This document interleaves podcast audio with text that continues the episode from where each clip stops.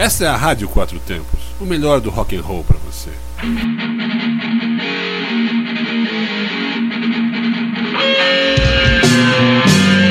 Está no ar o programa Zine-se, o fanzine que você escuta. Boa noite a todos, nós somos o programa Zine-se, o fanzine que você escuta. E estamos aqui ó, pela Rádio Quatro Tempos, todos os sábados, a partir das 18 horas, você pode sintonizar aí, entrar no site da Quatro Tempos aí que o play já vai começar a tocar. Que a gente tá aqui, cara. Anota o endereço aí e ajuda a gente a divulgar aí, ó. É o www.radioquatrotempos.com.br. Obrigado pela sua audiência e por nos ajudar na divulgação do Zinice.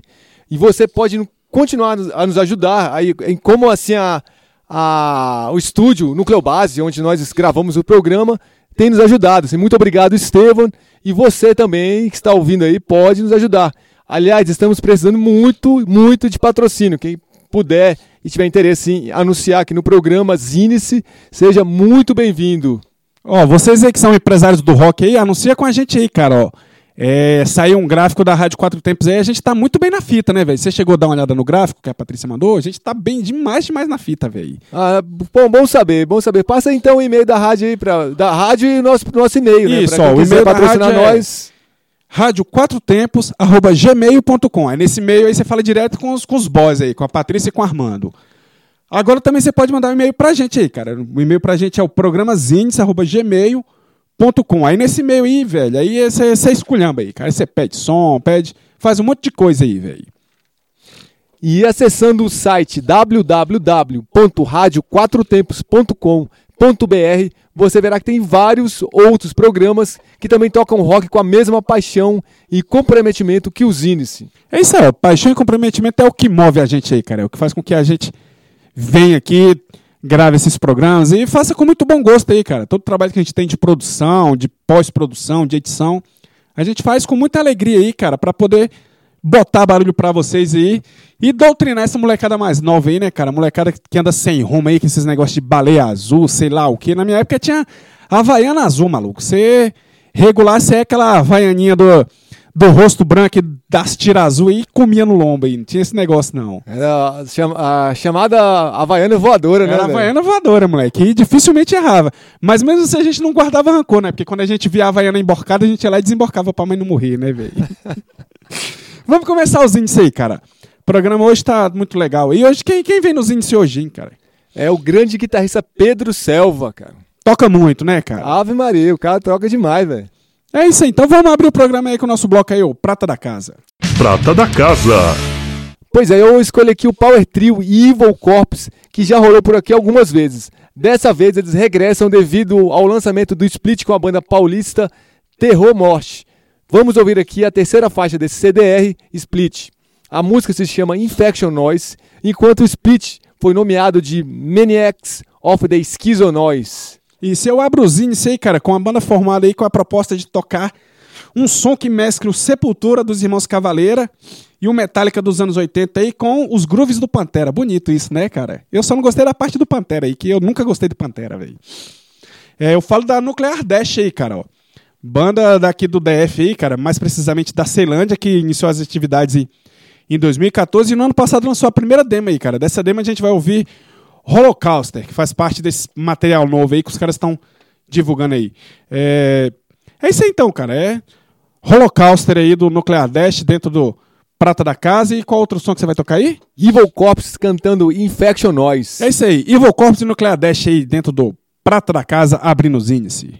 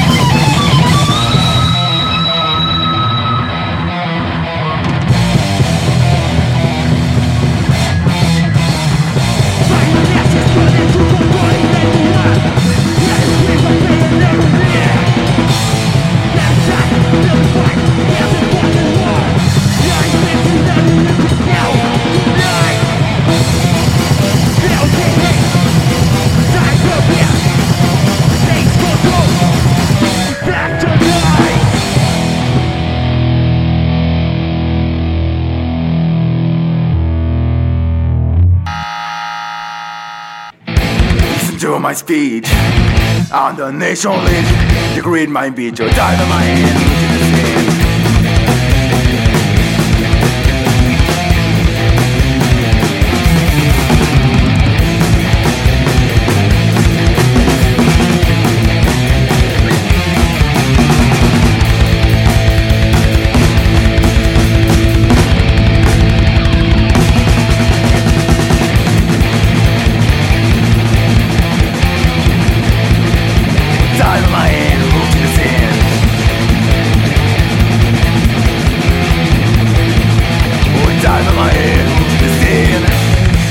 Esse foi o Nuclear Dash aí, cara, com Holocauster. Antes a gente ouviu Evil Corpse aí com Infection Noise aí abrindo os índices aí no nosso bloco Prata da Casa aí. Vamos ver o que, que tá rolando no Brasil aí, cara. O nosso bloco Brasil Guerrilha. Brasil Guerrilha. E eu vou aqui com a banda de death metal maranhense Unborn, do fotógrafo e jornalista underground Slandere. Nesse novo som, que tem participação da Suzane, vocalista da Miacenia, o quarteto de Imperatriz continua atacando dogmas religiosos, religiosos com a mesma fúria de quando a banda iniciou a sua vida underground em 2003. Então vamos lá com a faixa batizada de La Legião de Cristo, que sairá na demotape Flash Dementia. Isso aí na sequência aí, cara, eu toco a banda Plague Rages aí, cara. É, de uns sons que eu retirei da, da coletânea que eu recebi aí do Jade aí, ó. Agora, viu, aprendi a falar o nome do cara, velho, Jade. Ah, tava em tempo já, né, velho? que eu recebi do Jade aí, cara, que é da banda Rosga e do selo P-Killer aí, o bicho, cara, porra, o cara mandou um pacote aí com as demos, com, com mini CD, muita coisa, velho. Valeu demais, Jade aí, cara, por ter mandado esse material. Em especial essa coletânea e o CD do What I Want aí, que eu não tinha ainda, né, cara? Então, cara, esse som da, da Plague Race aí, cara, o Celebração da Tirania, que faz parte dessa coletânea. é, e mostra que a Plague Race continua ativa, né, cara? Plague Race aí que tá na, nas atividades aí desde 96, já lançou muito material, tocou na Europa, tocou no Obscene Extreme, a banda que corre atrás aí, banda que é correria, né, cara? É isso aí então, cara, é o nosso bloco aí, o Brasil Guerrilha.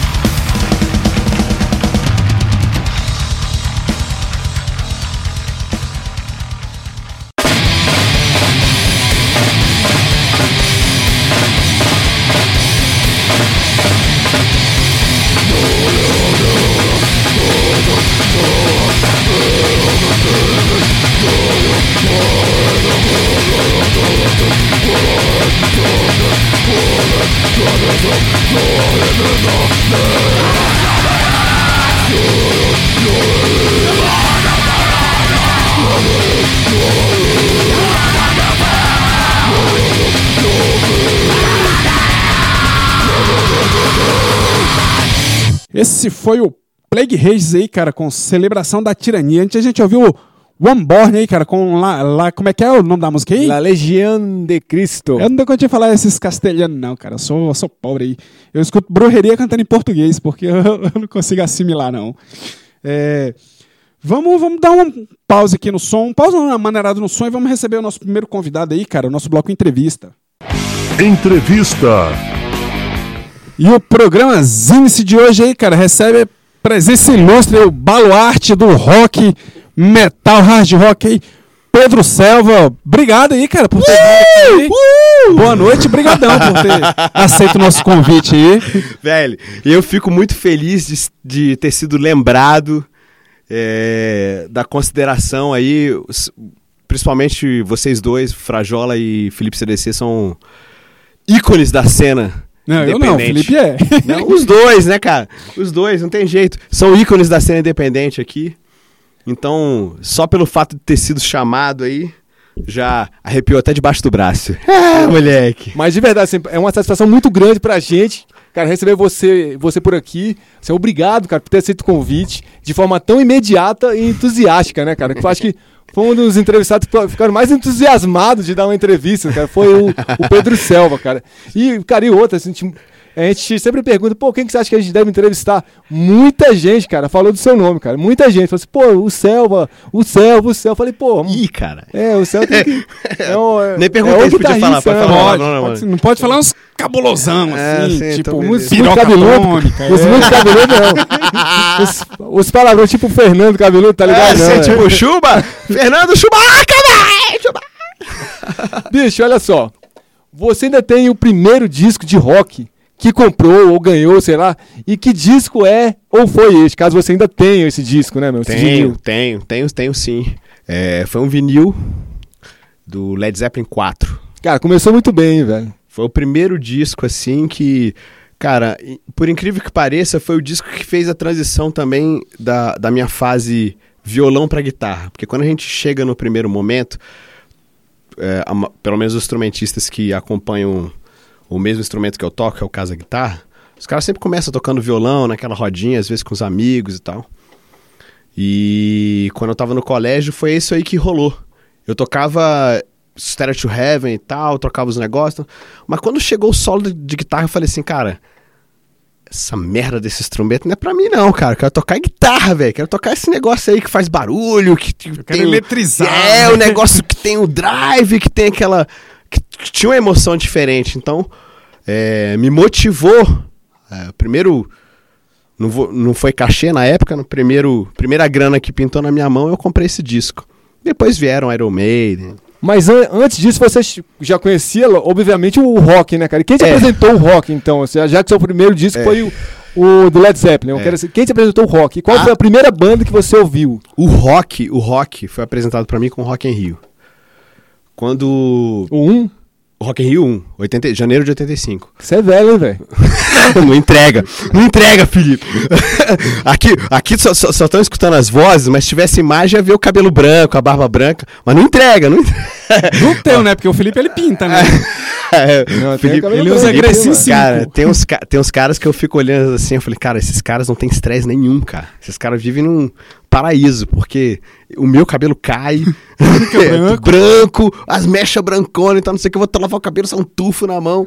Assim, os caras, aí eu olho pros caras assim, os caras, pô, na minha faixa etária, ué, Filipão tá. Pô, mas eu sou velho que você. né? É, é. Tem a galera na minha faixa etária assim, por exemplo, eu encontrei há pouco tempo atrás o Eduardo Quaquá, que é meu irmãozão, tal, da mesma época que, que eu tocando guitarra, e o cara com cabelo pretinho e tal, não sei o quê. Mas pulando a parte da estética, é, quando eu era bem menino, né, não pude ir no Rock in Rio, mas vi pela televisão. E cara, aquilo foi mágico pra mim. Eu sei que o Van Halen veio em 83, o Kiss tinha vindo anteriormente, mas aquilo não foi televisionado, aquilo não, não chegou de acesso assim. Eu sei que a galera que tinham a- acesso aos, aos discos e às fitas tinham, tinham mai, maior contato com a música, mas eu não tinha, eu era um cara meio antissocial quando era moleque, não tinha muitos amigos, não tinha. Até hoje eu sou meio antissocial também, mas beleza. Então, eu tinha, não tinha muitos amigos, muitas pessoas de contato, e, e, e a, a, a televisão, quando, quando transmitiu o Rock in Rio, cara, aquilo ali mudou da água pro vinho. Eu vi White Snake, Queen, ACDC, Iron Maiden. Eu falei assim, cara, é isso aí, cara. É isso aí que eu quero pra mim. Foi o que me apresentou.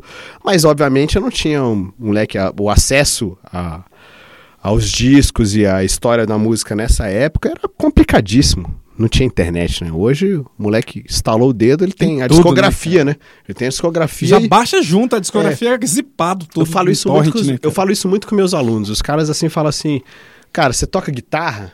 É, na minha época, a meu, meu, meu maior, como é que chama? Meu maior companheiro de guitarra era o vinil. Meu método foi o vinil. Minha forma de estudar era o vinil. Porque eu tinha que. Gastava uma grana. Eu, eu, eu morava na 307 Norte, meus pais ainda moram lá, né? E eu ia caminhando, eu me lembro que eu ia caminhando de lá pro Conjunto Nacional pra ir na Discodil comprar agulha. Porque quando você tirava as músicas, você voltava, voltava, aí tá, tá, tá, quando você menos percebeu, a agulha ps, foi pro brejo. Sem, sem desmerecer quem gosta do vinil, mas no, no- quando apareceu o CD eu fiquei feliz demais, cara. Porque eu podia voltar a música e quantas vezes eu quisesse não ia dar pau em nada. Assim. Dá o pause. Eu dava o pause, falava, ah, esse trecho ficava só no trecho de voltar. Cara, no vinil, às vezes eu errava com a mão e via um negócio. Cara, aquilo foi. É um estudo, mas foi tenso. Então, cara, voltando a essa fase assim que você começou. Você começou a estudar música em 90, cara, em 94 tu já dava aula, né, É. cara, de guitarra. É. Como professor, assim, cara, tu, tu aprendeu umas coisas que te marcou, que você repassa pros seus alunos. E na tua opinião, assim, tem um professor que você fala assim, caralho, esse cara é foda, assim, velho. É, cara, eu infelizmente não tive professor. Eu falo infelizmente porque eu levava, às vezes, meses a um ano para aprender o que, cara, o que o outro tinha acesso ao professor e aprendia em uma semana. Porque a, a minha, o meu aprendizado foi direcionado com a descoberta. Então, você, eu, eu me lembro que quando. Clássico. Quando o Rising Force do Malmich conseguiu chegar na minha mão através de uma fita cassete, cara, aquilo ali foi divisor de águas. Aí eu falei assim: como ele tá fazendo isso? E como faz aquilo? Como- Cara, você não tem um vídeo aula, você não tinha um negócio. Eu me lembro que anos depois veio aparecer um vídeo, um vídeo aula em VHS, e aí eu falei, ali foi, foi completamente foi descobrir a, a roda. Entendeu? A mesma coisa não aconteceu com o Van Halen. Aquele o Woman in Shoot First e outros discos do Van Halen, quando apareceram na minha mão, eu falei assim, cara, não, não sei, não tenho a mínima ideia de como, como eu vou começar isso aqui. eu sei que, apesar de, no meu caso, o primeiro disco que, que me ensinou mesmo foi o disco do LED, com o Jimmy Page, tinha, teve muita descoberta ali, mas esse- esses, é, esses outros guitarristas que eu citei deram uma empenada meio Deram na um gente. boom, assim, né? é, deram uma empenada. Eu, eu, eu não, não poderia te falar assim. Eu posso falar dos professores da minha época, porque hoje, particularmente, eu não acompanho muito o, o mercado de pedagogia da guitarra, entendeu? Até, até por caráter ético, não fico citando, ah, fulano é assim, fulano é assado. Mas na minha época, eu me lembro que o Marcel era um cara fora do comum, assim. Tinha o Mauricinho Lavenelli, tinha outros guitarristas que estavam sobre o próprio. Cara, o feijão, pra mim, era um. Pra mim, indiretamente, foi um grande professor pra mim. Porque eu ia ver o, o- o Escola de Escândalos, eu ia ver o Fallen Angel, eu ia ver as bandas tocando. E quando, quando eu vi o feijão, eu falei, cara, acabei de. Os caras viram um show e eu vi uma aula. É, Eu, o cara eu vi as muito, palavras né? demais, cara, e, e tirava o som do. Então ele eh, foi uma referência, né? ainda é uma referência muito, Aí, muito evidente pra mim. o, o interessante do Feijão, cara, que além de guitarra, ele, to- ele tocou bateria no Pus, né? Não, cara? Ele cara. cantou no Dungeon, cantou pra caralho no Cara, Dungeon, né, meu? Puta compositor, uma grande pessoa. É simplesão, né, cara? É um cara, um cara, pelo menos, cara, eu não tive tanto contato quanto eu queria com ele, mas o pouco que eu tive de contato com ele, pô, uma pessoa maravilhosa, assim, de bom coração e tudo mais, e um gênio, cara. Um gênio. Um gênio. Então, tipo assim, se, se eu fosse citar um professor, como o Frajola é, solicitou aí, eu acho que Feijão seria uma grande referência, com certeza. É, e uma grande referência. Assim, já que o assunto é guitarra, cara, então vamos continuar nesse- nessa pegada ainda. É, e como é a sensação, cara, de tocar na Expo Music ao lado de guitarristas como Pepeu Gomes, o Tomate, entre outros? E, assim, foi por conta da Expo Music, cara, que você conseguiu parcerias com marcas de guitarras e amplificadores? Então, é. é a Expo Music é a, é a maior feira de música da América Latina.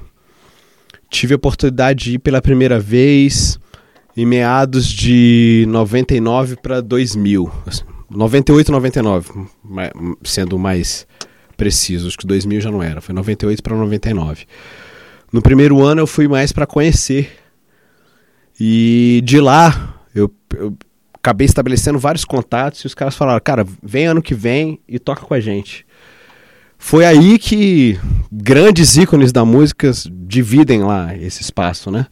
Como você bem citou aí, o Pepeu Gomes e, e Luiz Carlini, vários guitarristas tocar, tocam, né? Na Expo Music. Tive a oportunidade de dividir o palco com alguns deles, né? E ali, para o mercado da guitarra, tirando a parte técnica da guitarra, para o mercado da guitarra, é, é a primeira porta. Mesmo que seja uma porta pequena, é a primeira porta para você ter contato com as marcas, de você poder falar com, com- diretamente com o fornecedor e ele conhecer o seu trabalho e possivelmente ele falar, ah, cara, você é um cara interessante para a gente trabalhar na divulgação do meu equipamento. do- E aí surgiram alguns convites e aí, obviamente, é o estão alguns status que me trouxeram para as marcas que eu estou trabalhando hoje. E pode fazer o seu jabá aí, cara. Fala das marcas, então. Faz o seu jabá aí. É, é, tem uma parceria muito bacana com o pessoal da Bogner, que é os amplificadores de Los Angeles. São amplificadores maravilhosos, amplificadores de boutique. É que você usa e o som fica, né, cara... É, cara, eu não tenho. Dá, é, dá inveja pra É, sem que- né, sem mano? querer ser suspeito e tal, não sei o que, mas o, o, o, o padrão é o padrão internacional mesmo, assim, é, é muito bacana. As guitarras também que eu tô trabalhando, que são a Sur, é uma guitarra extremamente é, bem construída, com um timbre diferenciado. É, no mercado americano eles chamam os dois como equipamento direcionado para a área de boutique, né? Que eles chamam de equipamento de boutique porque é handmade do, do início ao fim do processo, não é um não é uma fábrica de prensa que faz duas 50 mil guitarras ou 70 mil amplificadores. Eu tive a oportunidade de conhecer as duas fábricas em- na Califórnia e, cara, só, só me sinto agradecido, né? Poder.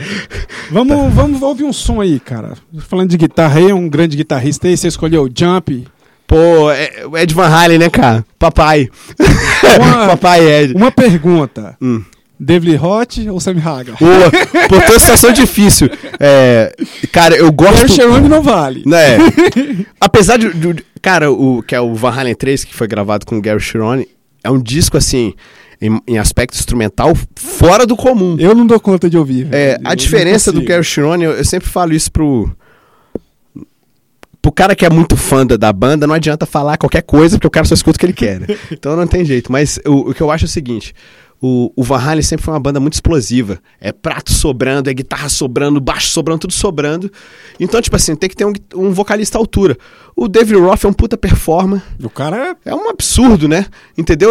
E ele, ele teve o jeito de encaixar. Pô, o Sammy Hagar já, já era famoso antes de entrar no Van Halen. já canta Já muito, cantava muito. Tipo assim, então, tipo assim, ele tem tudo a guitarra, ver. E, é. ele, e, eles- e todos eles vieram de bandas explosivas. Banda que é assim, que tá tudo. Aí você vê o Gary Cherone vendo uma banda maravilhosa, que é a Extreme, mas o Extreme é tudo limpinho. É tudo Comportado, certinho, né? tudo no lugar, os caras não sei o que, tipo assim. Não é que o Van Halen. Né, né, Seja falando que o esculhambado. toca Banda errado. tosca, né? Não é uma Mas banda é porque o, tosca, o é. Van Halen é o seguinte: tu ganha um gajado, prato sobrando, tudo explosivo, né? Aí o cara chegou lá pra cantar, sentiu que a pressão não era a casa dele, né? Era um bom vocalista numa banda errada, né? É, exatamente. Eu acho que é a melhor definição impossível. É É isso aí, então vamos de Jump.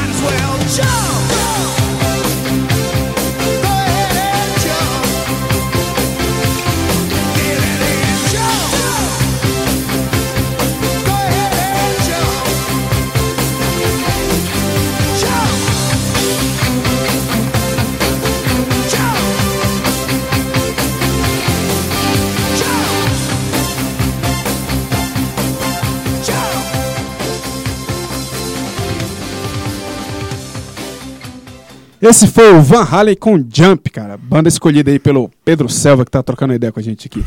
Pedro, cara, tu tocou um- com um monte de gente aí, cara. Eu queria que tu fizesse um, um rápido resumo aí das, das suas passagens pelas bandas Xerife Local, Rosa Negra e RD. Assim, como foram esses tempos e você ainda tem contato com essa galera, ainda tem amizade com esse povo.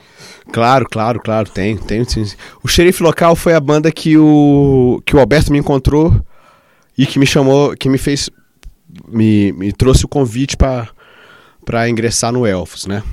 Era uma banda muito, é, ainda é uma banda muito bacana e o Renato é um compositor fora do comum, assim, ainda tenho contato com ele. Ricardo Cora é o cara que cresceu tocando junto comigo. Ele, a gente se conheceu no colégio, eu aprendi a tocar guitarra, ele aprendeu a tocar bateria, e a gente juntos, a gente tocava nas mesinhas da sala e tal. E foi, hoje ele tá tocando na orquestra sinfônica, ele é um, um monstro da bateria, assim. Eu que fiquei ruim mesmo, fiquei tocando aí, né? É ele que diz, né? Eu... tá ruim, né? Porque o cara ficou um monstro, tá aí. Aí. E, e a gente chegou a. A gente gravou duas demos, né? Na época, e a gente chegou a, chegamos a gravar um disco.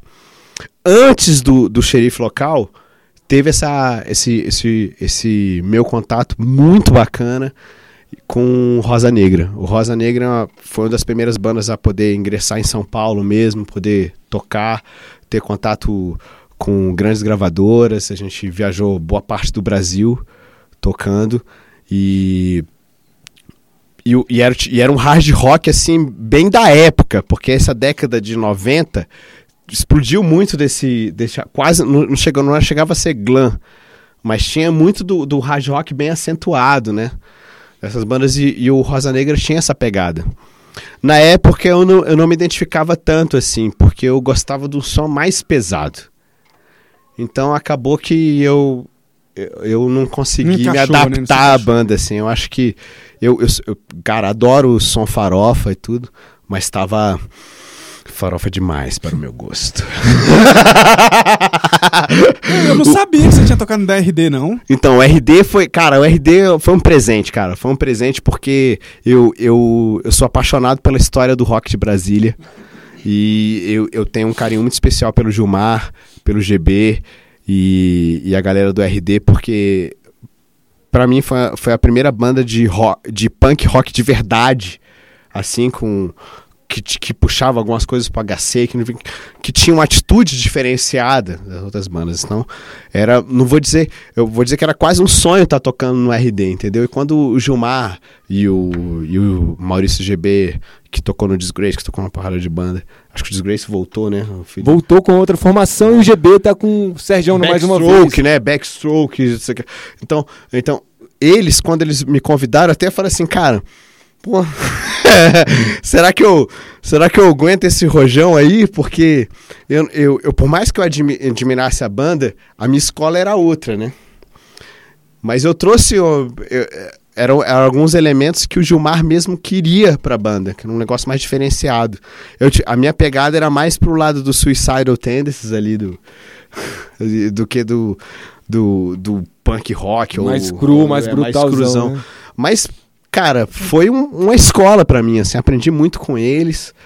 É, obviamente, pela divergência de estilos musicais, não tinha como continuar. E eu mesmo falei assim, pô, Gilmar, é, o Felipe, eu acho que teve a oportunidade de me ver tocando com RD algumas vezes, assim, eu falei assim, cara, ô Gilmar, foi muito bom, cara.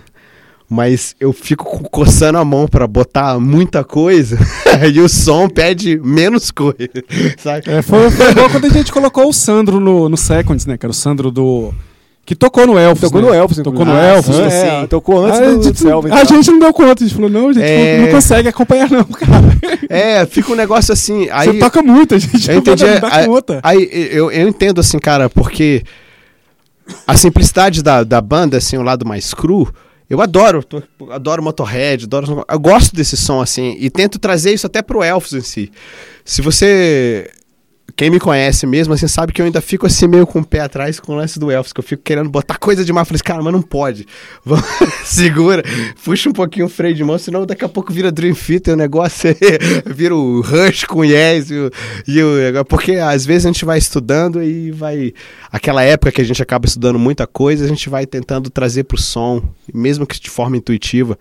Até inconsciente, É né? inconsciente, porque tudo que você escuta influencia no que você toca, não tem jeito. É evidente, com certeza. Mas voltando um pouco aqui, vamos voltar a falar de feira de novo, cara. Boa. Como foi participar da NAM, é NAM, não é isso? É não, não. É, que, é, que é a maior feira de música do mundo, né, Pô, cara? cara, que é aí- realizada na Califórnia. Assim, qual foi a importância dessas feiras para o universo musical? Ca- Isso, agora você falou, Felipe, eu vou te falar, cara, que isso aí era o, sempre foi o sonho da minha vida. Sempre foi o sonho da minha vida. É, poder, poder estar no Anan já era. Foi, um- foi um negócio assim, um marco fora comum. Poder participar da mesma foi um negócio assim já. Inexplicável, cara, inexplicável. Ali é, é, um, é uma feira que você não pode simplesmente comprar um ingresso e entrar. Já começa aí. É a maior feira de música do mundo e você só pode entrar se você for convidado. Ou você é endorsement ou parceiro de uma marca, ou você é filiado a alguma empresa, no caso você é um lojista, uma guitar center da vida, ou você trabalha para uma marca grande como Boss, como Sur, como Marshall e assim vai. E eu tive a oportunidade. E aí você vai visualizando que lá você não tem um público. As pessoas que, que tratam, tratam com você, que estão junto, junto de você lá, são os próprios músicos. Então, eu a gente eu, eu ia almoçar, tava o Steve Lukather do Toto almoçando junto comigo. Então, a gente ia pra uma festa, tava o Greg Howe. Então, você fica assim, eu, eu- a gente foi, eu fui tocar no stand, tava o Jerry Cantrell do Alice in Chains. Então, você fica assim, ó, olha pra trás, é o Nuno Bittencourt, Paul Gil, estão todos lá. E todos te tratam de, de igual pra igual, porque eles sabem que lá só tem músicos. Então, a- aquilo sempre foi um sonho, poder participar, poder estar tá, tá ali, mostrar um trabalho, fazer um negócio, foi um... Cara, só de você falar aí eu já fico arrepiado, cara. Assim, Foi quem de- proporcionou de- isso- essa ida para você foi... ah, foi, foi as marcas. Foi as marcas. As duas é, as duas, é, exatamente. Exatamente. Foi um, foi um convite muito bacana então, e eu, eu só podia entrar com o convite deles, né? No caso da da Bogner ou da Sur. E cara, foi um o stand deles lá é um negócio maravilhoso, cara, foi foi especial, viu, cara? Vou te dizer aí que se a gente for contar as histórias das coisas que eu passei lá, cara, você a, cara, a Califórnia em si, pra quem mexe com música, você você vai pegar agora o cenário, vai dar tudo certo pra você pegar esse cenário underground lá na Europa. Tomara que dê certo. E né? aí, cê- é, é como se, se você. Tudo aquilo que você tava sonhando sentado em casa, escutando um vinil, ou aquela fita cassete, ou acompanhando, você simplesmente vê, você visualiza isso e participa. É um negócio muito. Queria ir, quero de novo! Todo ano! É, vamos, vamos falar agora um pouquinho da Elfos aqui, cara. Massa. A Elfos que é um- uma instituição do rock and roll. É. De Brasília e do Brasil, né, cara? Como pintou o convite, assim, cara, de tocar ao lado do Alcimo e do Alberto, assim, cara? Como é que foi? Cara, e você, cara, vocês vão rir demais, assim, cara. Eu não conhecia a banda antes de entrar. Que, é um, que é um pecado, né, eu não conhecia a pecado, banda. pecado, eu né? não conhecia a banda. Eu, tipo assim, tinha ouvido falar, já sabia dos discos, mas não tinha. Eu- como a gente, a gente vivia muito ali pro lado do plano, eu era muito mais ligado ao pessoal do, do Fallen Angel, Torino, é, Beta Pictorius. Essa, essa cena era uma, era uma cena que eu tava mais envolvido. Era muito menino. Então a, a cena que tava rolando aqui em Taguatinga, que tava um negócio, eu não, eu não tinha tanta participação. Conhecia a banda, mas não tinha tanto acesso e não tinha, é, como se diz, não tinha escutado o disco como um todo e tal. Aí o, um desses shows do xerife local, o, coincidentemente, o Alberto e o Alcimo estavam lá. E o Fernando. O Fernando já estava na banda. O Fernando ele vai contar essa história bem melhor pra vocês aí detalhadamente, que eu já tô sabendo, não sei se pode contar aí que ele Já pode, já pode. Assim, é, Próxima tipo, semana é que o ele, que Fernandão, ele é, né? que ele é- é a próxima vítima, né? então, aí o, o Fernando, o Fernando falou assim, pô, esse, gostei desse cara aí, vamos botar ele na banda e não sei o que. Começou a falar com o Alberto. O Alberto, cara, eu gostei muito do cara, mas ele já toca numa banda, não quero tirar ele da banda dele, então não sei o que. Aí ele. Não sei que tipo de conversa que eles tiveram internamente, eles me ligaram. Falou, você topa fazer? Eu falei, cara, manda aí o som que eu gosto de tocar, cara. Se me chamaram pra 50 bandas, eu toco 50 bandas. Aí tava aquela moleque, né? Fritador, né? Pilhado. Louco, né? Fissura. O cara falou assim, velho, é o seguinte, tem ensaio hoje? Massa, mas se não tiver ensaio hoje, eu quero ensaiar com mais outras três bandas. Os caras, o cara quer estar tocando guitarra o tempo todo, freak, né? Aí ele, ele me ligou, eu falei, manda material e tal. Eles foram lá em casa, eu morava na 307, eles levaram o material. Eu falei, cara, gostei demais da banda. Cara, a gente fez o primeiro ensaio, é, eu pedi. Cara, é o seguinte, eu não sei o que eles querem fazer não, mas eu quero ficar na banda, velho. Porque esse som aqui é muito massa. Eu me amarrei. Qual foi a primeira música? As, as primeiras que você tocou com o Elvis, no primeiro ensaio, você lembra? Cara, lembro, lembro. Acho que foi Predador. Foi a primeira música e Fauno. Fauno acho que é do Underground, né? Se não me falha a memória. É, do Underground. É do Underground. E aí, depois, aí, nesse mesmo ensaio, os caras, não sei se era fazia parte do teste, aí os caras falaram assim, cara, agora a gente vai tocar uma do primeiro disco. Aí eles começavam a puxar o som e eu, eu, ia- eu tocando junto, né? E aí eu fui conhecendo o som dessa maneira. É até um lance engraçado. É muito particular isso. Quando eu entrei mesmo na banda, o, conversei, eu tive uma conversa bacana com o Alberto, que eu falei assim, Alberto, respeito muito os outros guitarristas que tocaram com a banda, mas eu não me sinto bem copiando o que os outros fizeram. Então eu prefiro o seguinte, do mesmo jeito que a gente fez o primeiro ensaio, eu queria fazer os demais. Eu não queria escutar nenhum dos discos para assimilar o que tinha sido feito anteriormente. Eu só queria que vocês Me desse me uma desse, dá, o, dá o tom, a gente vai tocar junto e tal, não sei o que, vai mostrar. E eu, e eu queria que tivesse uma certa identidade, se isso não for problema para vocês. Eles se amarraram e, e ficou assim até hoje. Até a, a gravação do. E uma do- formação coesa, né, cara? Assim, é... Que bom que deu Pô, certo. Tirando o Fernando, tudo certo. É, a gente fez uma entrevista com o Alberto, uma- aliás, uma das maiores entrevistas dos índices, né, no hall, que o Albertão, né, cara, ele fala um Cara, pouquinho, né, cara? Cara, eu, eu falo bastante, foi mal aí, mas, cara, o Betão é The Championship. Então, e velho. a, gente falou, a, gente, a gente falou pra ele que essa formação da Elfos, cara, é uma formação, além de ser a mais coesa, eu acho que é a melhor formação musical da Elfos, né, cara? E assim, e eu acho que a grande vantagem da Elfos hoje é que tem você e o, e o Fernandão que podem viajar de graça por conta do Alcimon e do, do Alberto, né, cara? Porque pela idade deles? É, aí é acompanhante, né, cara? Agora adorei, velho. Você sabe que os caras falam. é, não sei se o Alberto contou essa daí. Diz que ele fala assim: Ei, vocês, qual é a exigência aí do, do camarim? Então eu falei, cara. Pra mim, pra mim, isso aqui, pro Alberto próximo é SAMU, velho. Deixa o SAMU aí na porta. Aquela, aquela, aquela galera que acompanha o idoso, né? Não tem o cuidador de idoso. É um cuidador de idoso no quarto. Pô, bom demais, velho, bom demais. É, vamos, vamos ouvir mais som aí, cara. Dr. Sim com Animals. Quer algum, falar alguma coisa Boa, aí? boa, Dr. boa, Sim? muito boa. Dr. Sim. Você acha, você acha o Dr. Sim uma banda injustiçada? De verdade. Cara, eu acho bastante injustiçada, porque eu considero disparado um guitarrista de rock no Brasil. O, Ad- o Edu- Eduardo Danui é o melhor guitarrista de rock do Brasil. Disparado, assim. Eu, eu tive a oportunidade de tocar com ele algumas vezes. Ele é um cara especial mesmo, assim, um gênio mesmo, fora do. Fora, completamente fora do padrão dos outros caras. Os que três tocam. são músicos muito bons, né? Então, aí juntando com, tanto com os Buzik, e eles tiveram a mesma oportunidade que outras bandas, que é o acesso ao comércio exterior, de você estar tocando em países como os Estados Unidos e tudo, porque a, a Europa é um país mais aberto para música assim, internacional. O mercado americano, para você entrar, é incrivelmente difícil. Para você fazer o seu som acontecer lá, mais difícil ainda. E eles, tipo assim, tiveram oportunidades maravilhosas, que foi o Hollywood Rock, eu tava lá no show, vou chamar de velho de novo. Eu tava no Hollywood Rock e o disco não, não tinha sido lançado sequer. Eu, eu conheci a banda lá.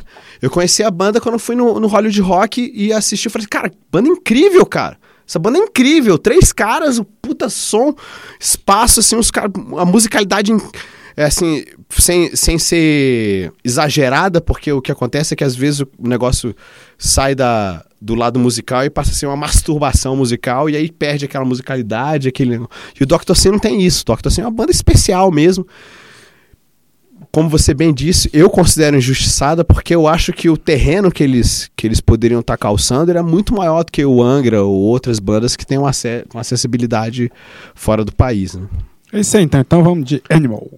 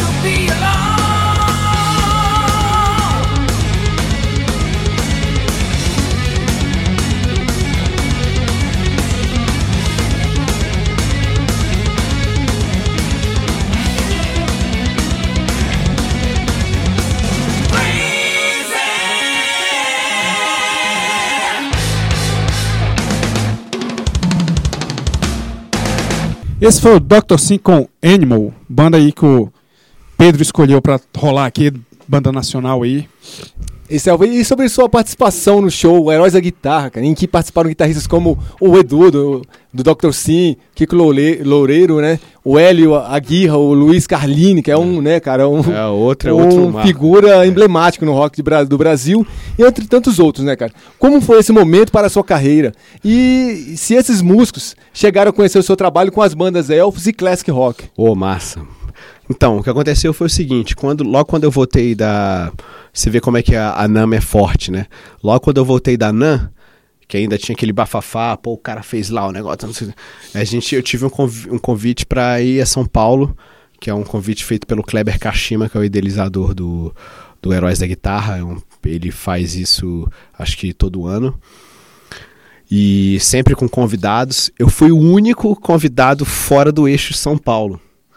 É isso que é engraçado, porque todos esses guitarristas que você bem citou aí, que participam do evento, todos eles eram, todos eles são paulistas, todos eles são de São Paulo. Então eu fui o único cara fora do eixo a ser chamado. Assim, eu já falei assim, cara, e agora? que pressão, né? Que pressão, mas foi uma experiência incrível. É,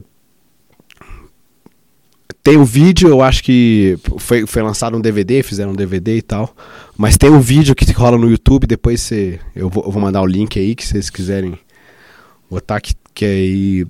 Ele, ele pediu, eh, chama Heróis da Guitarra, porque você acaba tendo que você escolhe dois guitarristas para você poder homenagear. E aí você pode tocar da sua forma, ou, o seu trabalho autoral, ou um cover, interpretando ou dando ideias relacionadas a esses guitarristas. Eu escolhi o Randy Rhodes, apesar de ser fanático pelo Van Halen, mas o Randy Rhodes foi um dos primeiros caras a, a, a dar um empurrão assim na questão do rock e, e- e eu identifico com o som até hoje. Aí eu fui tocar o Mr. Crowling lá e outras coisas. Cara, foi especial demais, porque eu acho que a gente acabou dando um salto, porque eu, eu achei que o público era o único, único exclusivamente de músicos. E não era. O público é aquele público de São Paulo que já curte os shows. Tocaram vários guitarristas e eles acabam to- acabaram tocando aqueles sons que eram assim, tipo, o Malmsteen, o Alan Rosewood, o fulano, não sei o quê. Então, tipo assim, era mais direcionado pro mercado musical. Quando eu toquei, eu, eu escolhi dois, né? Nesse caso, eu toquei o Randy Rhodes e o John Sykes, que são os guitarristas que eu gosto muito, assim. É, a gente eu acabei tocando no do White Snake e, o- e as do Ozzy. Cara, a resposta do público foi incrível, assim. E a gente, eu já toquei no final, porque engraçado, os caras falaram assim: ah, a gente vai chamar agora Pedro Selva. Cri, cri, cri, cri. os caras assim, "Pô, mas Ninguém que esse cara, velho? Né? Que esse cara aqui? Porque já tocou fulano, já tocou que daqui colorado, tocou só os só os bambambam do negócio. Falei, e aí, quem é esse cara? Mas o som, a música fala mais do que o nome, né? É, aí, cara, quando rolou, todo mundo acabou que no final, assim, todo mundo veio falar comigo. Eu, eu levei uma caixa de, de CDs e essa caixa de CD foi pouco, assim, cara. Foi, rolou que aí, já respondendo essa segunda parte, acabou que os discos acabaram saindo um atrás do outro. O Carline pegou um do Elvis, ficou muito meu amigo. Carline ficou meu amigo, é meu amigo até hoje. Ele gosta do som do Elvis, ele curte muito Made in Brasil, Casa das Máquinas, esse som mais em português, mais setentista, né? Então, quando ele escutou o Elvis, ele se identificou bastante. Ele falou assim: Cara, e aí, cadê esse disco novo? Vai rolar, não vai? É a pergunta de todo mundo, né, velho? É, cara, Todo mim, né? mundo quer Cara, esse mas é, disco, né, eu não velho? sei se o Alberto falou isso. Voltando aqui, desculpa voltar essa parte aí do Elfos, é porque eu acho o, o, o tempo do Elfos muito lento pra processar certas coisas, entendeu? Assim, a gente. A gente. a- eu acho que o excesso de cuidado, o excesso de, de Zelo, de né? zelo para poder fazer uma, uma música que, que tem a ver com a banda, que tem a ver com o estilo, que tenha, que tenha acaba que dá um puxa um pouco o freio de mão, entendeu? E aí a- a- a- as coisas demoram a sair. Se você vê um intervalo do, do, de um CD até, o, até o, a outra face, que foi o disco que eu gravei ponta a ponta, ajudei na produção, a composição e tudo que for, é um, é um- um intervalo muito grande, acho que muito maior que quatro anos, não foi isso? É, E, assim, geralmente quem, quem compõe as músicas do Elvis, o Alberto, todo É, mundo ajuda, mas quem, todo, quem- mundo, todo mundo trabalha nos sons, assim, o- a gente... é, o Alberto é, é o principal letrista. Por que, que o Alberto é o principal letrista? O Elfos tem uma coisa que a gente... é, cada um, cada instrumentista deixa, se deixa bem livre para você tocar o que é seu. Para que você não esteja contando a história do outro. O Alberto até pode chegar assim com riff, alguma coisa, mas ele, ele só dá ideia e fala assim, ó, aqui é o esqueleto. Mas eu não quero que você faça isso, quero que você faça o seu. E tanto funciona pro Fernando quanto pro Alson, porque aí todo mundo acaba vestindo a camisa da, da, da banda. Quando fica, quando fica, ah, eu escrevo uma letra e põe o Alberto pra cantar, ele não vai cantar com o mesmo sentimento do que se ele tivesse escrito e fosse uma história dele. Por isso que a gente tem esse, esse certo cuidado. Isso é muito bom por um lado, mas muito ruim por outro. Porque as coisas são muito atrasadas. Né? Acaba que o Elvis demora muito a fazer um, um disco, a fazer um DVD. É, outra, a outra- face, ela é o quê? 2010? Ele é 2009. Cara, inclusive, pô, só abrir um parênteses aqui, cara, foi um dos o show, um dos shows, um dos shows do lançamento foi o- aquele porão do rock que a gente fez. E foi um show especial e meio assim, cara, a gente teve uma sorte gigante assim, porque a gente ia tocar por volta de um detalhinho, desculpa interromper quando a cortada, porque já começa a falar, já é. É, a gente ia tocar tipo sete da noite. Aí tocou uma banda do sul, Cachorro. Essa banda aí. E os caras fizeram uma confusão lá. Teve uma confusão em cima do palco e tal. E aí atrasou todo o evento. Acabou que a gente foi subir 10 da noite. Pra quem ia subir às horário 7. nobre, né, mano? Então, então top, dos né? caras que eu subi 7, subi 10 da noite. Cara, tinha 200 mil pessoas. Foi aquele que foi na esplanada. Ele voltou Eu pra lembro, esplanada, a primeira vez que voltou, do lado da catedral. Cara, eu, e, cara, quem me conhece aí sabe que eu gosto de tocar guitarra um pouquinho, um pouquinho mais alto que o normal. E tava alto pra caramba, uns puta parede assim de O guitarra. som tava foda. O som tava animal e eu escutando o público até a ponta, porque de lá eu via gente até a rodoviária. E, e aquela, aquela grade assim da frente, o disco tinha recém-lançado, tava tocando bem, Transamérica, Cultura FM, então, negócio, cara, todo mundo cantando as músicas, tanto o último beijo como a outra, a outra face, não pare, estavam tocando todas essas. Cara, eu fiquei assim, emocionado de lembrar. Eu fico. Foi um dos melhores shows que a gente já tocou disparado, assim, cara. Lembrar, e ó, vendeu assim, tipo, 300 discos, 400 discos naquela noite.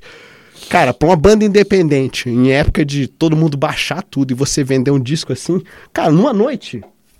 Foi um negócio, um marco, um marco. Eu fiquei, certeza. eu fiquei assim, aquilo ali foi um presente. Eu queria, Podia que tu, voltar, podia voltar. eu queria que tu falasse um pouco, Selva, da, da, da festa que tu criou, cara. O Welcome to the Jungle, que já Ah. tá na nona edição. E assim, como é que é, cara? Como é que você escolhe os convidados, as músicas? É, tipo assim, é, na verdade a festa é eu estou vivo, né? é uma demonstração de eu estou vivo, assim. Na verdade foi o seguinte, é, é, eu sempre tive muitos amigos nesse meio musical, assim, e, e, a- e 90% deles são músicos, né? E músicos, assim, atuantes na cidade. E, e caras que frequentam a minha casa, que eu tenho um convívio e tal, não sei o quê. eu- E eu, fiquei assim, cara, sabe que era. Sempre foi um. Ah, sempre foi. O Michel, por exemplo, que é o baixista que toca comigo na Classic Rock, vou dar aqui o exemplo dele, assim, mas é, só pra servir de analogia para os demais.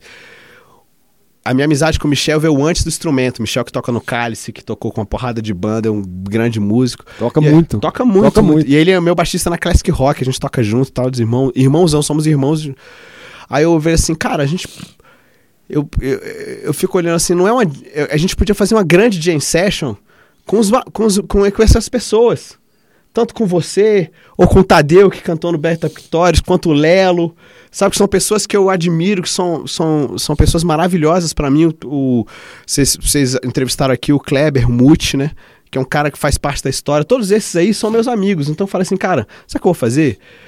Vou comemorar meu aniversário. E aí não vai ter elfos, não vai ter xerife local, não vai ter Rosa Negra, não vai ter RD, não vai ter nada. O que, que vai ter? Vai ter o palco. Vai ter o palco, eu vou, eu vou escolher certas músicas e, e, e a gente vai tocar junto. Vou tocar com meus amigos. Rodrigão tocando batera, fulano fazendo, saca? E aí, e, e aí nasceu a primeira festa. Cara, no, no primeiro momento, óbvio, eu fiz a festa pra mim. Era uma coisa assim que era Pra eu me divertir. Meu melhor presente é o seguinte: eu ligava pros caras e falava assim: Fulano, você pode participar? Baixista, guitarrista, não sei o cara falando, você pode participar? Porque você podia me dar de presente, que é meu aniversário, toca comigo lá, dois sons. Você gosta do quê? Gosta do. Eu falei, então beleza, vamos fazer essa. Tá, tá, tá. E era assim. Cara, bombou. Foi a maior surpresa. A festa bombou. E até hoje. Cara, e aí, de aí fora, foi o seguinte, entrar, aí, né, aí, aí, aí foi, aí foi crescendo, foi crescendo, a gente já tá agora no nono ano. Eu, eu- cara, graças a Deus que a festa só é feita uma vez por ano mesmo. Não só para que eu não fique mais velho, mas é porque dá um trabalho imenso. Organizar 40 músicos com agendas diferentes e tal. E aí, e aí sofre aquele, aquela pressão, porque vê meus amigos de fora que falam assim: ó, eu quero tocar! Arruma um lugar pra tocar. Eu falei, velho, é o seguinte, já tem 40, não posso botar 45, nem 50, que senão essa festa vai ter. A festa já tem, cara, qua- quase 4 horas. Caralho. São quase 4 horas de som e eu faço um bailão mesmo. Eu toco da primeira até a última. Eu toco a prime- da primeira até a última com, com essas pessoas e vou convidando um vocalista, um negócio. E aí vai juntando. Eu falei, cara, isso aí é, um, é, um- é o melhor presente, assim. E aí, graças a Deus, a festa vai lotando, vai ficando. A gente. A última. As últimas edições que a gente tem feito foram todas no K. Lotação máxima, gente ficando lá de fora, fila. E eu falei assim, cara, eu, eu fico feliz, mas só quem tem a ganhar é o cenário do rock. Porque eu fico muito, assim, feliz. Obviamente, Felipe tá aí pra não deixar mentir, assim, quando a gente, a gente falou isso também no, no Ferrock, que quando a gente faz os eventos direcionados pro rock e a galera já comparece, é muito bacana. Mas quando eles comparecem numa casa que já não é tão assim uma casa que toca rock and roll 24 horas, que ó, recebe outros estilos, que é pop ou, ou músicas mais experimentalistas, ou o que for. E aí você tá recebendo essa galera, todas pra curtir um show de 4 horas de rock and roll. Cara, isso aí. A vitória é maior, né? ah, pô, é duas bandeiras, né? E esse é o novo projeto que você tá aí, cara? Woman Rock. Então, esse aí, esse aí foi um. Foi um lance muito bacana, assim, que, que eu. que eu- é uma conversa minha com o Lelo. Lero, Lero Nirvana, que é um amigaço de todos É nós que aqui. já foi entrevistado aqui Já e foi uma foi um- entrevista muito legal, cara. Cara, ele é um muito legal. cara especial, ele, é um- ele também é uma enciclopédia do rock e tal, é um cara, é um cara que eu admiro muito. O Lero é um cara especial e tal, e a gente já tinha conversado. É um. O Woman in Rock é uma perninha da festa. Porque no meio da festa Welcome to the Jungle, esse nome é sugestivo, né? Quando, você, qu- quando a gente botou no meio da festa do Welcome to the Jungle, tem um bloco que eu coloco só de mulheres. Porque eu conheço há muito tempo a Zane, a Raquelzinha, a galera que, que, que já, já, já faz o som, assim, e, e todas as mulheres eu falo assim, eu faço um bloco feminino. O Lelo conversando, a gente conversando, o Lelo chegou e teve uma ideia assim, falou, cara, a gente podia fazer é, essa mesma coisa, só que num formato maior. Porque, devido à limitação da festa, eu posso chamar, eu não, eu não tenho como Pode chamar muita gente. Né? 15 meninas pra tocar, né? Mas você e o Lelo tocam nessa. ou Não, não, só eu. Só você. Só eu. O, o Lelo é seria um... tipo o esquema do, Pe- do Pepeu Gomes, o lado feminino do. lado feminino do céu. Assim, Quase isso, né? Assim, se eu, bicho até lembra se eu fizer, Gomes, né? se eu fizer a barba, já era. Aí foi tipo, eu- cara, o, o, o Marcos Pinheiro foi muito bacana, né? Porque ele falou isso trocentas vezes lá no show. A gente fez o show de lançamento do projeto Woman in Rock na festa Rocks, que foi uma festa feita pela, com o selo de qualidade Churrasco and Roll, que era em homenagem às mulheres. E a gente fechou esse evento. Então o que eu fiz? A gente convidou várias dessas mulheres, conseguimos fazer blocos diferentes. A, a banda continua sendo a mesma, a gig das meninas são as mesmas, que é a Mariana Camelo tocando teclado, a Lia Maria tocando guitarra, a Rosane Galvão, a primeira dama do rock, fazendo baixo, a Natália tocando a Batera. bateria e eu fazendo outra guitarra. Nesse esse, esse formato da banda não é fixa, não muda. Só vou mudando as vocalistas. Então participa a Juana, que já gravou o Evil Rock, é, a Jéssica, que é do Southern Rage, e a Sol, Sol Lelis, que tá fazendo um trabalho muito, ba- muito bacana, a Aline Laquis, que é aqui de Taguatinga, que canta pra caramba, a Márcia, a Márcia, que todas elas, todas elas cantam demais, são, são meninas que cantam muito bem, então, tipo assim, a gente só vai in- intercalando as vocalistas de acordo com o set. O Lelo é um dos, um um dos idealizadores junto comigo. Sobrou pra mim a incumbência de estar tocando junto, né? Que eu me divirto também, né? Mas a mulherada manda em mim, eu não faço nada. Eu sou, sou um mero funcionário, um Ei, funcionário. E, cara, o espaço aqui é curto, cara. Infelizmente a gente tem que se despedir por aqui. Ah, mas dos nossos amigos do, do, do Zinice. Assim, eu queria, antes de você é, agradecer as pessoas, que você queira agradecer as suas marcas novamente, pra reforçar o jabá aqui e tal, do Zinice, cara. Tem uma, tem uma história assim, curiosa que o Anderson, cara, que é batera do Messenia. Ah, sim, sim! Anderson. Anderson, Ele me fala que vocês Ah. estudaram juntos, cara, que você Foi. era o rei do bullying na, na escola, velho. Dizer, Isso procede, velho. primeiro que o apelido dele é Pulga. Ninguém... Agora. É, Ele já me entregou, né? Então, Anderson Paixão de Lima é o Pulga, né? É, a gente estudou junto no. Não. Cara, olha como é que é incrível esse negócio. Colégio, assim, que você se entende por gente, é no final do primeiro grau, assim mesmo. E é descoberta do rock, aquele negócio todinho. E o Anderson era da minha sala. A Caralho. gente estava na Alvorada. E, se não me falha a memória, não quero entrar em muitos detalhes, mas a gente conseguiu ser convidado a não estudar mais a naquele colégio. Não mais nesse colégio, mas tudo bem. Isso é- Isso é um, um mero detalhe. Aí, claro que a gente ficou amigo já. A gente teve caminhos musicais diferentes, que ele gosta muito do, do, do lado do black metal e tal. Que eu, eu, eu adoro. Eu tive uma participação no, a primeira ah, também curiosidade, primeira fita do Miastenia, eu tava lá gravei algumas guitarras e tudo. E por graças a ele, ele que me apresentou a Zane na época, que é a Suzane que faz a- as vozes. Era outro guitarrista na época, que era o Marco Aurélio. E a gente gravou a primeira cassete do Miastenia, a primeira mesmo, a primeira gravação. E eu ajudei, levei equipamento de guitarra, toquei alguns trechos, fazia alguns noises lá, um negócio. E a gente, depois, muito tempo depois, a gente foi fazer cursinho pra pré-vestibular. Aí, cara, eu, eu sempre fui um cara muito moleque, assim, né, cara?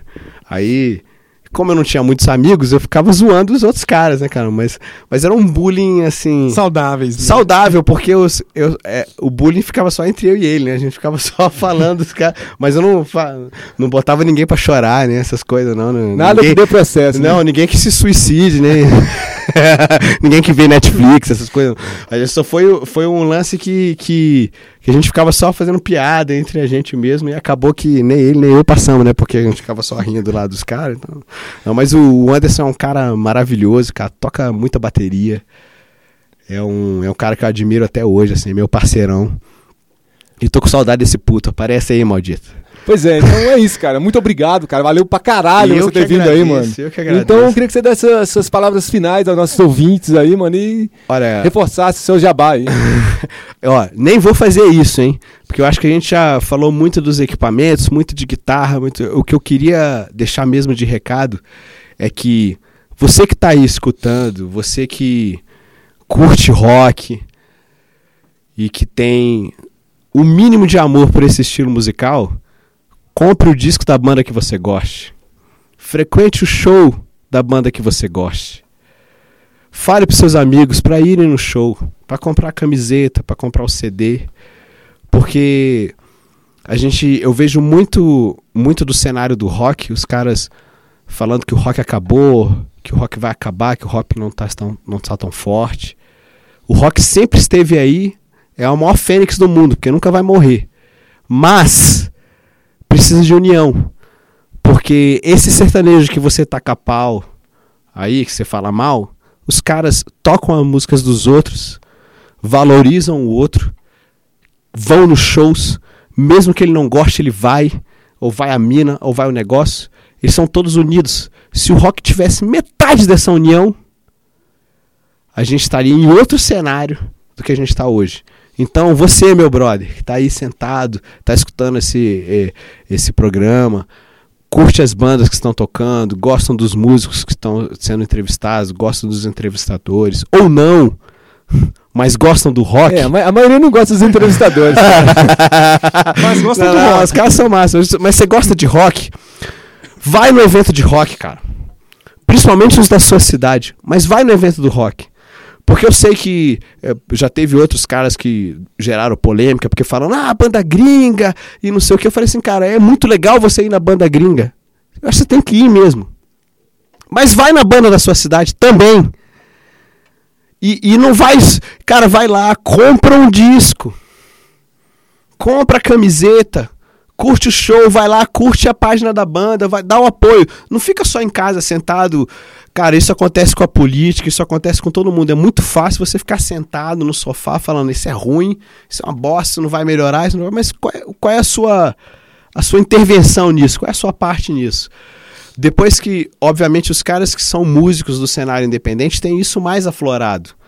Mas a gente não é nada sem vocês. Vocês é que são o público. E vocês é que fazem acontecer. É vocês que fazem um disco do Elfos novo aparecer, que faz um, um terror, terror revolucionário ir pra Europa, que faz a banda do, do, do, do menino to- tocar, que faz a banda do fulano aparecer, que faz um negócio. É, é isso aí, é você, cara. Então, mexa-se. É. Vamos, vamos fechar com som aí, cara. Vamos fechar com elfos. Deixa o rock rolar. Massa, massa, massa. Vamos de elfos.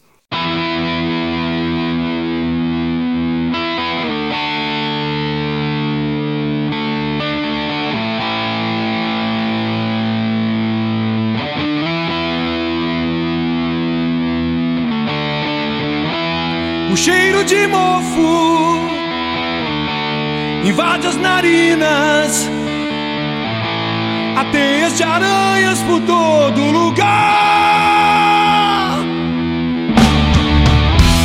Os morros sombrios, os santos malditos.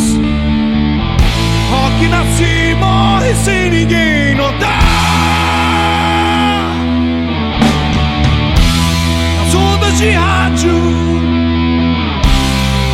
Cortam espaço. As bandas rebeldes não podem voar.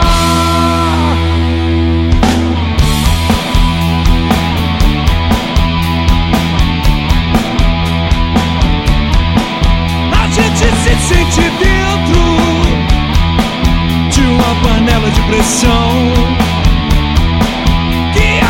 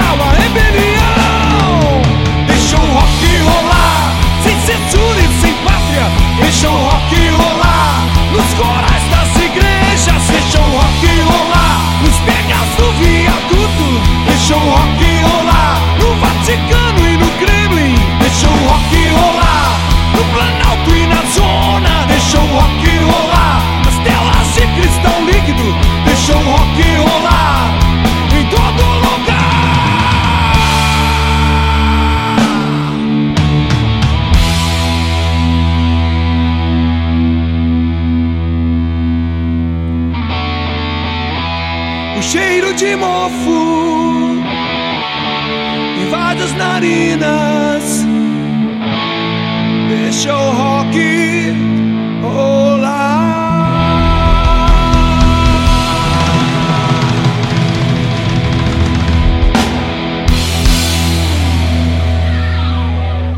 Esse foi o Elfos aí, cara, com o grande hino Deixa o Rock Rolar aí, cara, fechando a participação do Pedro Selva aqui no Zinice, cara. Grande entrevista aí do nosso amigo Pedro Selva. Vamos, vamos dar um giro aí, cara. Vamos ver o que tá rolando de, de show aí, de evento aí. É o nosso bloco agenda aí. Agenda. E começa hoje, daqui a pouco. Aliás, já deve ter começado, né, mano? Essa hora aí, ó.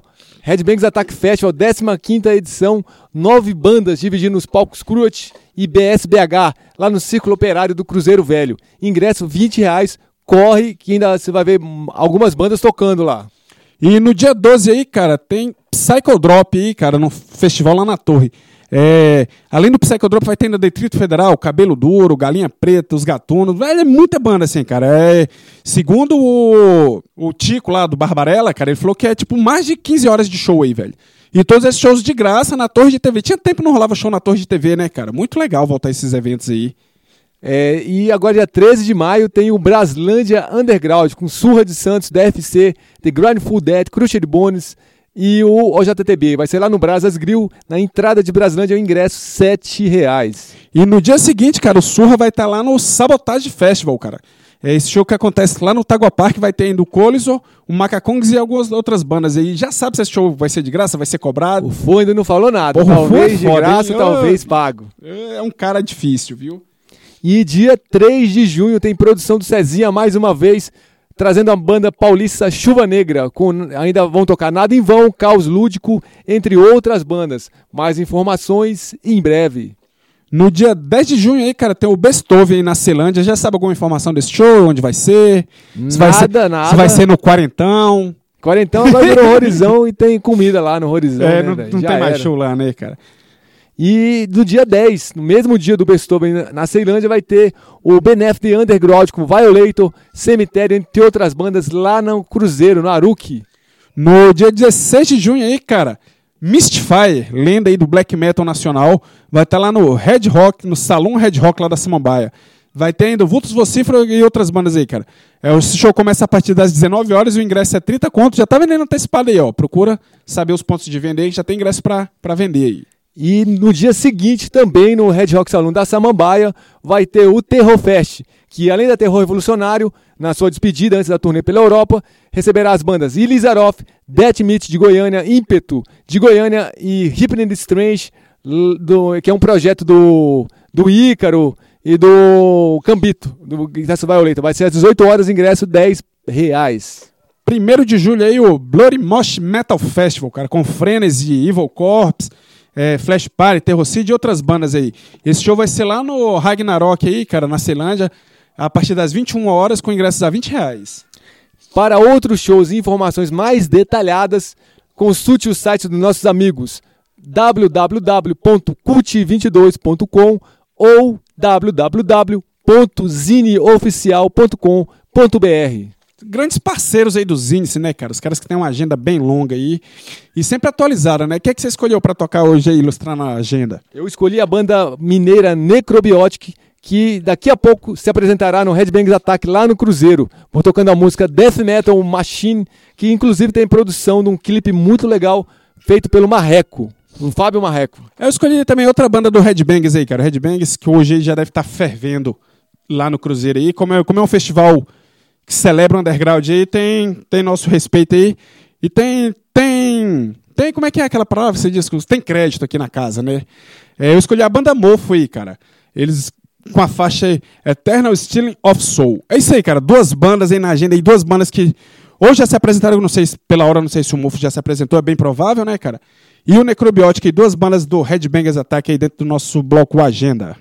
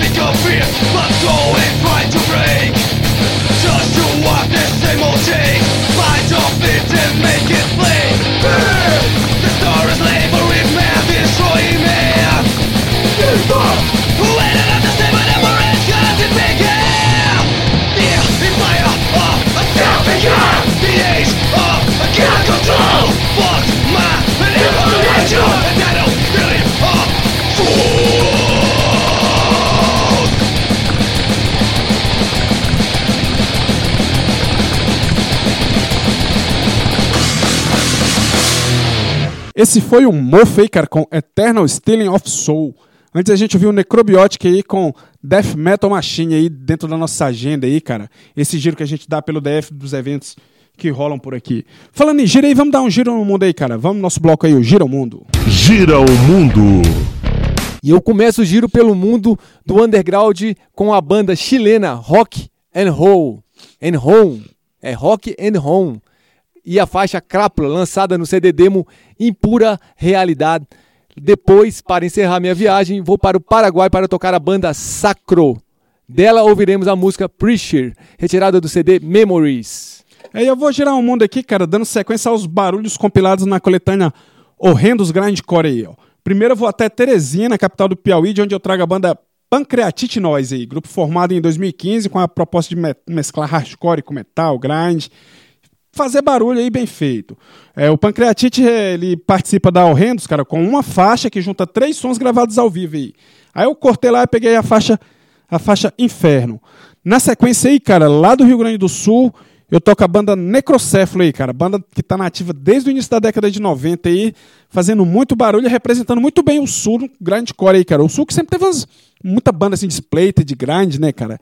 De metal extremo, de onde praticamente surgiu o death metal extremo com o Crisium, né, cara, aqui no Brasil. E, e do Necrocéfalo eu toco a faixa Hey Friends. É isso aí, cara, o nosso bloco aí gira o mundo.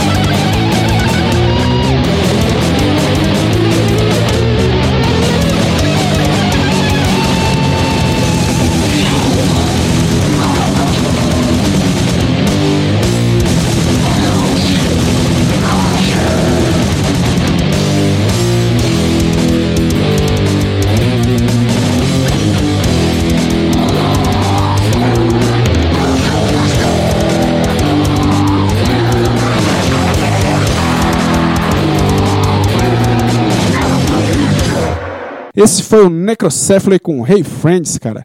É, antes a gente ouviu Pancreatite Noise com o Inferno e com as faixas que você tocou aí.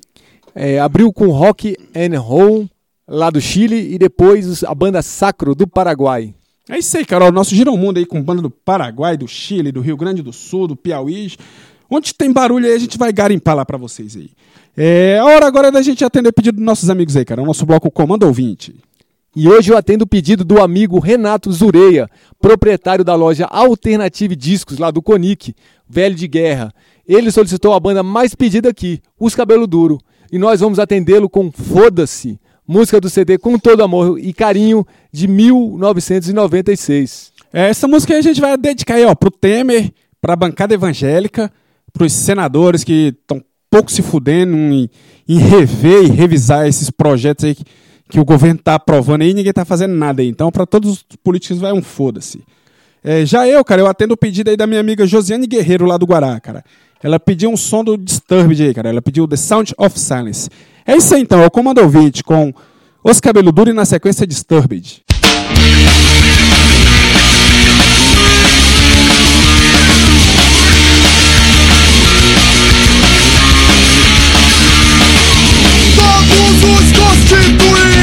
Vão se fuder. Saneio Lula, o e Pisola. Vão se fuder. Foda-se tudo se você quer saber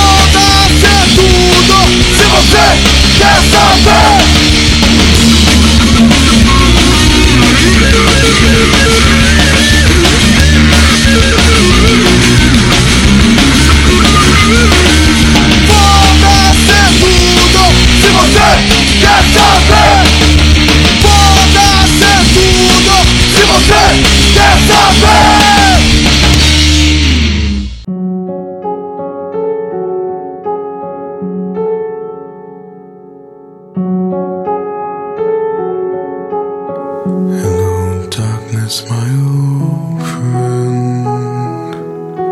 I've come to talk with you again. Because a vision softly creeping left its seeds while I was sleeping. And the vision that was planted in my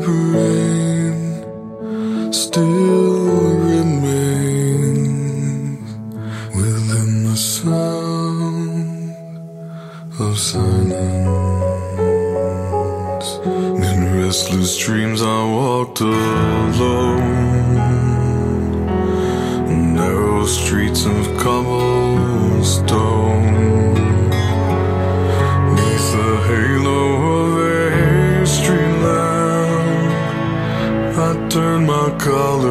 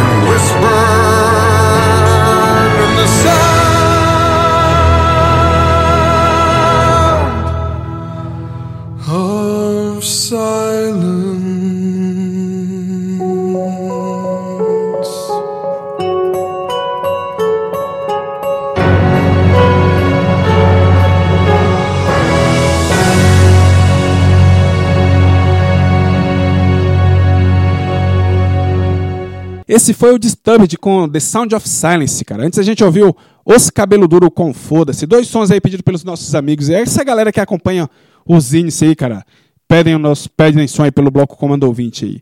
É, vamos prestar nossa homenagem às bandas velhas aí, cara. O nosso bloco Medalhões. Medalhões. E o meu amigo velho de guerra aí, o Mané, continua firme e forte à frente da Plague Races, que inclusive o Frajola já escolheu por aqui hoje, mas vai tocar de novo o Plague Races, é, porque ele escolhe o som da casa dele, eu escolho na minha e... E não tem nem problema não, pô, vamos tocar barulho aí. Se o som É, for bom, a gente repete aqui. E essa banda é foda. O Quarteto Paulistano participa de outra coletânea, né, cara, pra aumentar o grande currículo de lançamentos da banda. Essa é uma banda que participa de muita coletânea, cara.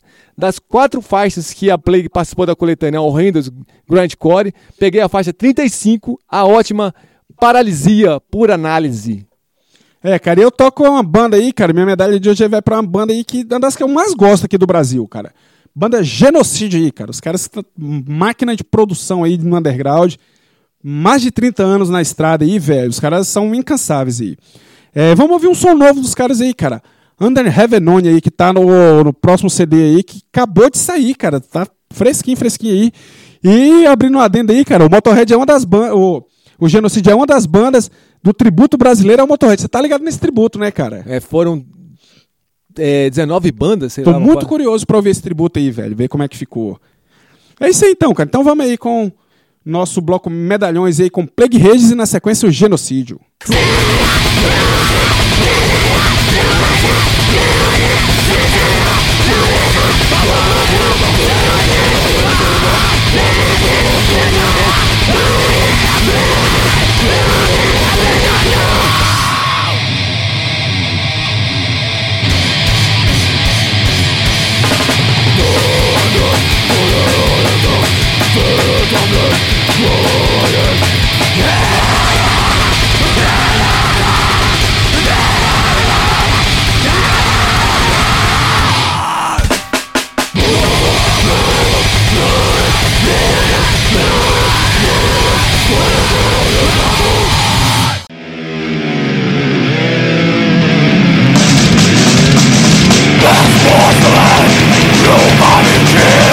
truth of war He not dead There was no road for the weak to out And painful can hear it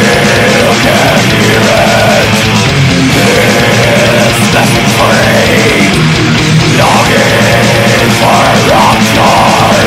Which will lead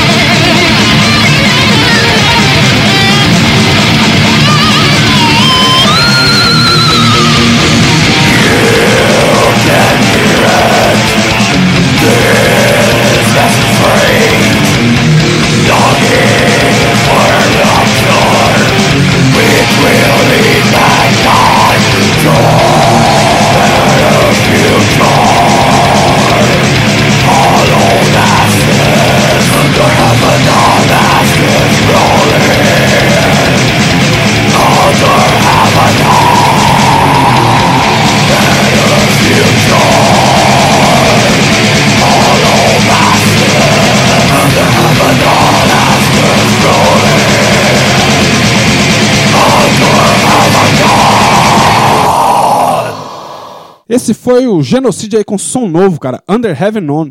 É, antes a gente viu Plague Hades aí, qual foi a faixa do Plague Hades que a gente tocou? Paralisia por análise. É as medalhões aí, cara, as bandas que estão na estrada há muito tempo aí fazendo a nossa felicidade, que a gente espera que se mantenha por muito tempo aí, né, cara? Agora a gente vai relembrar a banda velha aí, mas que infelizmente não tá mais nativa aí, é o nosso bloco Memória Underground. E eu resgato uma banda que tive o privilégio de ver nascer, crescer e de produzir alguns shows dela, inclusive. Refiro-me ao quarteto Hardcore Disforme, que foi formada pelos amigos Petrônio, Marcelo Podreira, Tainara e Negrete. O som que vamos ouvir é Missionário, o qual teve a participação do guitarrista João do Rato de Porão, já com o Márcio na bateria, o Márcio lá de Braslândia. Essa música foi utilizada pelo Túlio para a coletânea virtual Brasília Hardcore Mixtapes e você confere aqui de novo no programa Zinice. Já eu, cara, eu resgato uma banda britânica aí formada na década de 90 e que durou até 91. Eu falo da banda Warfare, cara, grupo que misturava punk e metal aí com as pitadas de Venom e Motorhead. A banda, infelizmente, não foi muito popular, né, cara? Tem uma galera que não conhece, assim. E eu recomendo, cara, procurem material dessa banda que vale muito a pena, velho. É, mesmo assim, assim, mesmo não sendo tão popular, os caras chegaram até a abrir um show do Metallica lá no Hammersmith. E, e a gente vai ouvir um som aqui, cara. É, o Metal Anarchy. Ele faz parte de um disco aí que foi produzido por ninguém menos que Lemmy Kilmister, velho. Você sabia disso aí? Eu já li nos, nos encartes do Warfire. Pois é, cara. E essa música ela tem participação do Urzel, cara. Eu lembro que na época eu tinha, eu tinha esse LP, não na época que lançou, lógico, né? Porque eu, eu não sou velho assim, né? Eu tive esse LP que ele foi fumado, né, cara? Meu tio trocou por, por maconha e fumou meu disco. Que isso. Te juro, velho. que isso. É, Pode denegrir a imagem do, do Chesco assim. não foi o Chesco, não, pô. Ah, não foi o Chesco, dele, não? Foi o Não foi Chesco, mal, não. Chesco. Nem usa isso. Não, o Chesco nem é, não, ele, aquela lerdeza dele é natural. é só sono. E, e eu até então achava que o Urzel tinha produzido o disco, velho. Aí depois, sabe lá por quê, eu fui pesquisar mais e vi que não, foi o Leme que produziu. É isso aí então, cara. Então, do, do Orfé a gente escuta a banda Metal Anarchy, dentro do Memória Underground.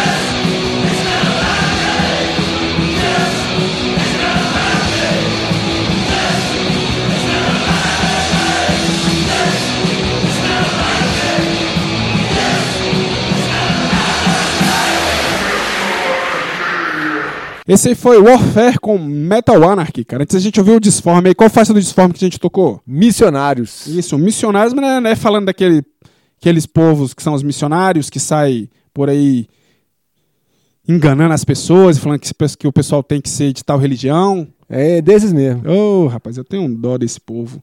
É isso aí então, cara. Foi essas duas bandas aí no bloco Memória Underground e o último bloco musical dos índices, né, cara? O bloco que fecha os índices. E o programa de sábado será reprisado às quartas-feiras às 22 horas e também ficará disponível no podcast da rádio. É, a gente espera muito que você escute esse programa na quarta, porque a gente espera que todos vocês estejam no Headbangers Attack, né, cara? Prestigiando esse festival aí que tá na sua 15ª edição aí, sempre celebrando o underground aí, cara. É, acesse o site aí, cara, divulga o nosso site, é, ajuda a compartilhar aí, cara, o www.radio4tempos.com.br e vamos espalhar os índices aí pra tudo que é canto do Brasil e do mundo, né, velho? O- esses dias eu recebi um uma mensagem do Chimbinha. Você lembra do Chimbinha que andava lá na Porão, cara? O moleque que era a cara do, do guitarrista Chimbinha?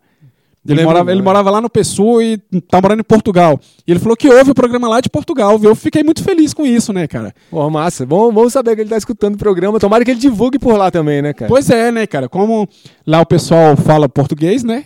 É, e o Teste vai tocar num festival gigante lá em Portugal, cara, com um monte de banda foda. O Teste, que mais uma vez está representando muito bem a cena do metal extremo é, brasileiro, num- fora, do, fora do Brasil, né, cara? Assim como Crisium e tal. É, tem tudo para ser um- outra grande banda do Brasil. Assim, É, qualidade Temos tem, né? representatividade, Qualidade né, tem de sobra, né, velho? sim, o programa Zinice tem produção e locução de Felipe CDC e Fábio Frajola. É isso aí, vamos fechando o programa aí, cara. A gente fica por aqui. É, na próxima semana a gente tem um entrevistado que vai ser, que eu acredito que vai ser uma entrevista muito divertida aí. E a gente se encontra aí na próxima semana aí com mais Índice.